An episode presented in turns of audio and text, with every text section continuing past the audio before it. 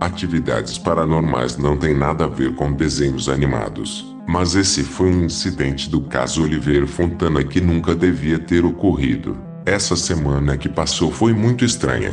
Gente, muita coisa aconteceu. E é por isso que vou descrever, com o maior número de detalhes que eu conseguir para vocês. Quero ver se vocês podem me ajudar, porque tenho certeza que todos vocês conhecem a Turma da Mônica. Sempre fui muito fã da Turma da Mônica. Desde pequeno eu costumava ler todos os gibis que eu ganhava da minha família, que sabiam do meu vício nos quadrinhos, ou com o pouco dinheiro que eu conseguia por fazer alguns bicos nos vizinhos, como varrer o jardim ou cuidar de seus cachorros. Quando comecei a faculdade de design gráfico, conheci um colega que dentro de uma conversa me contou que era primo de um dos desenhistas de animação na MSP Studios. E por eu ter contado da minha fissura quando criança, ele me convidou a ir para a festa de aniversário do desenhista. Em muito tempo, aquilo era uma das coisas mais excitantes que eu iria fazer na minha vida. A festa foi animada. Consegui conversar com vários desenhistas envolvidos e ouvi dizer que novas animações da turma estavam sendo planejadas e feitas. Ouvi também algo sobre os esboços serem, talvez, passados durante a festa mas pelo meu conhecimento nada foi exibido aos convidados. Tive a oportunidade de conhecer o primo de meu colega, o desenhista, apesar de parecer extremamente cansado, andando se arrastando como um sonâmbulo. Tive a oportunidade de ter quase uma hora de conversa, dentre algumas bebidas. Então ele comentou sobre um tal episódio e me perguntou se eu desejaria ver. Eu pensei, claro, por que não?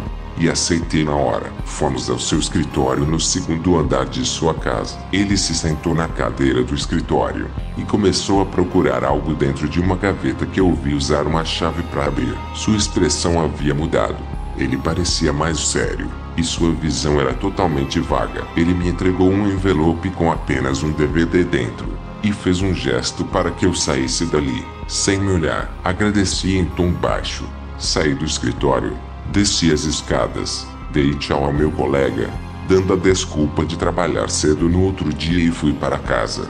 Quando cheguei em casa, totalmente animado por ter uma coisa realmente que provavelmente só pessoas envolvidas teriam visto, e eu seria privilegiado com aquilo. Coloquei o DVD no leitor e me sentei na poltrona à frente da TV. Mal sabia onde eu estaria me metendo. A tela estava bem escura, dava-me a impressão de ser de madrugada mas com os olhos semicerrados eu podia enxergar o semblante de Mônica andando por sua casa, como se uma lanterna falhada seguisse seus movimentos. Como a Mônica normal que conhecemos, ela arrastava Sansão até a cozinha, onde pegava um copo d'água e voltava para seu quarto. Apesar dos traços simples desenvolvidos por Maurício de Souza, dava para ver o cansaço estampado nos ombros caídos e olhos vagos. Ela deixa o copo em uma mesinha do lado da cama e então adormece novamente, abraçada ao Sansão. Então, balões de pensamento surgem sobre a sua cabeça sugerindo um sonho.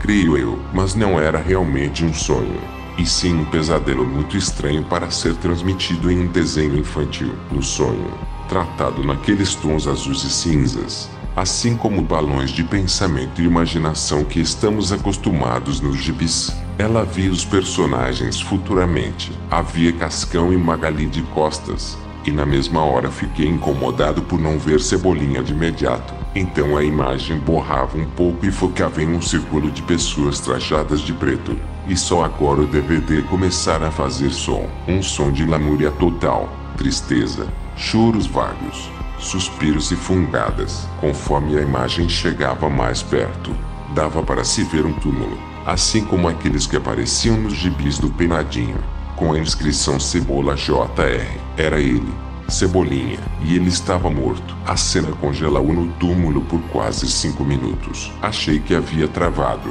mas após conferir, o DVD ainda rodava. No momento eu me sentia enojado. Dentre meus 23 anos de idade, minha infância havia sido estragada com menos de 5 minutos de vídeo. Eu não estava com medo até o momento. Só estava realmente puto com aquela brincadeira de mau gosto, provavelmente feita como tramulha de meu colega com seu primo, mas não havia acabado. Devagar, o túmulo foi se afastando da tela, mostrando o balão de sonho explodindo. Mônica acordou em um grito, então ela encarou a tela com uma expressão de desespero evidente, com os lábios tremendo, a boca entreaberta, com o preto do olho bem maior do que de costume no desenho. A câmera dava zoom em seu rosto, e quando voltava lentamente ela não estava mais deitada na cama, nem trajando pijamas, nem com sanção, apenas com a mesma expressão, vestido vermelhinho e pés descalços como de costume. Atrás de Mônica então,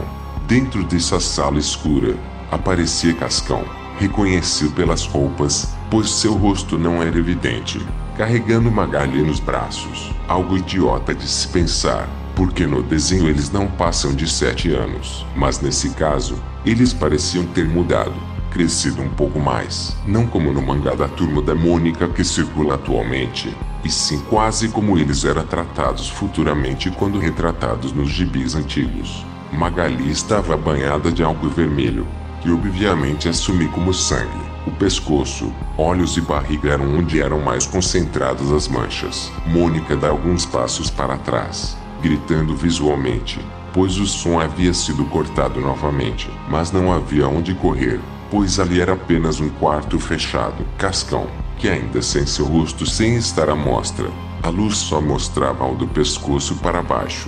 Ele joga o corpo de Magali no chão, que cai com a boca aberta, e com o corpo totalmente torto. Aquilo era demais para mim mas a curiosidade era maior. De repente começou um choro que aumentava de volume. Mesmo que eu baixasse no controle, ele aumentava gradativamente. Ele começou a pressionar seus dedos contra o pescoço dela. Mônica se debatia e contorcia por mais dois minutos. E então ela parava de se mexer. Ao mesmo tempo, o choro da criança era calado. Cascão se afasta dela e foi ao fundo da sala, onde havia um banco junto a uma forca e acabou com si mesmo. O DVD ficava na imagem de Cascão balançando na forca por muito tempo. Então suspeitei que havia acabado. Então tentei tirar o DVD de dentro do player.